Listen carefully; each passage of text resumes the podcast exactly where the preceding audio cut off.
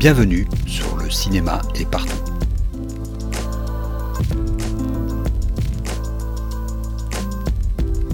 Un podcast sur l'industrie du cinéma et ses évolutions.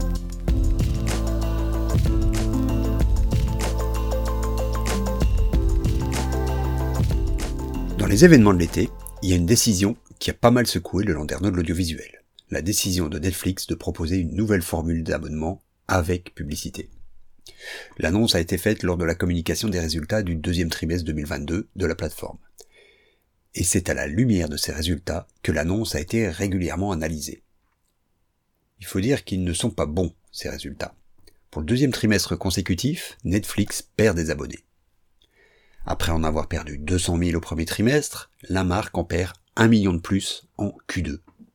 Beaucoup ont commenté ce deuxième chiffre. Netflix avait prévu une perte de 2 millions, ce qui a conduit bon nombre de commentateurs à penser que le service avait réussi à limiter la casse, voire à redresser la barre. Il n'empêche, l'annonce de l'entrée de la publicité dans le business model de Netflix a été interprétée comme un mouvement de panique, une tentative, prise dans l'urgence, de faire remonter le nombre d'abonnés. Le tout couplé avec une chasse au partage de comptes, qui s'est entre-temps déjà révélé plus difficile que prévu à mettre en place. D'un pur point de vue d'entreprise, il s'agit pourtant là d'une stratégie de diversification qui tombe sous le sens. Netflix en a terminé avec sa stratégie d'expansion territoriale. Elle ne peut plus augmenter son nombre d'abonnés par la simple implantation sur de nouveaux marchés.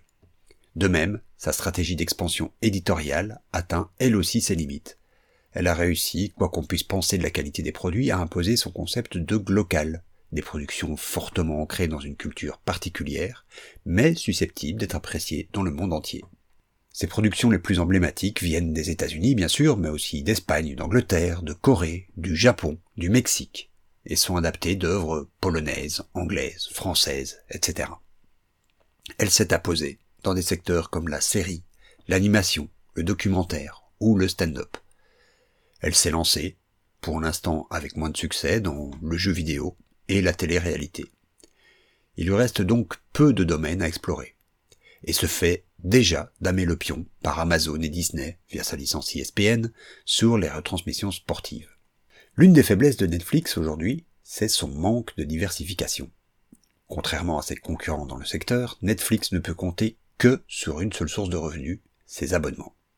Alors bien sûr, proposer une offre d'entrée de gamme pour son service plus abordable est une manière d'attaquer de nouveaux marchés en tablant cette fois sur une base socio-économique. Mais je doute de l'efficacité de l'offre sur l'augmentation du nombre d'abonnés. L'acte d'achat, et plus encore l'acte d'abonnement, est un acte qui coûte psychologiquement cher.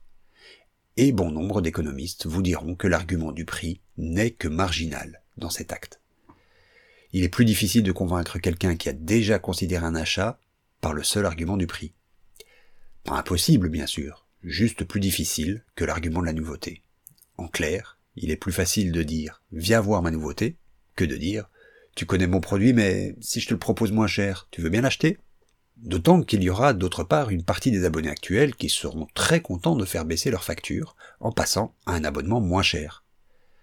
Tout cela pour dire qu'à mon avis, l'hypothèse d'une tentative d'accroître le nombre d'abonnés par cette offre liée à la publicité ne tient pas. Par contre, il s'agit là d'une opportunité en or de diversifier ses sources de revenus. C'est clairement vers cela que se dirige Netflix. Ce qui se confirme par ses choix. L'entreprise a choisi de s'allier à Microsoft pour gérer sa régie publicitaire. Il faudra un jour qu'on parle de Microsoft, qui est en, en train, à bas bruit, de devenir un géant des médias. Et les premières rumeurs qui circulent font état d'un prix assez élevé pour les annonceurs.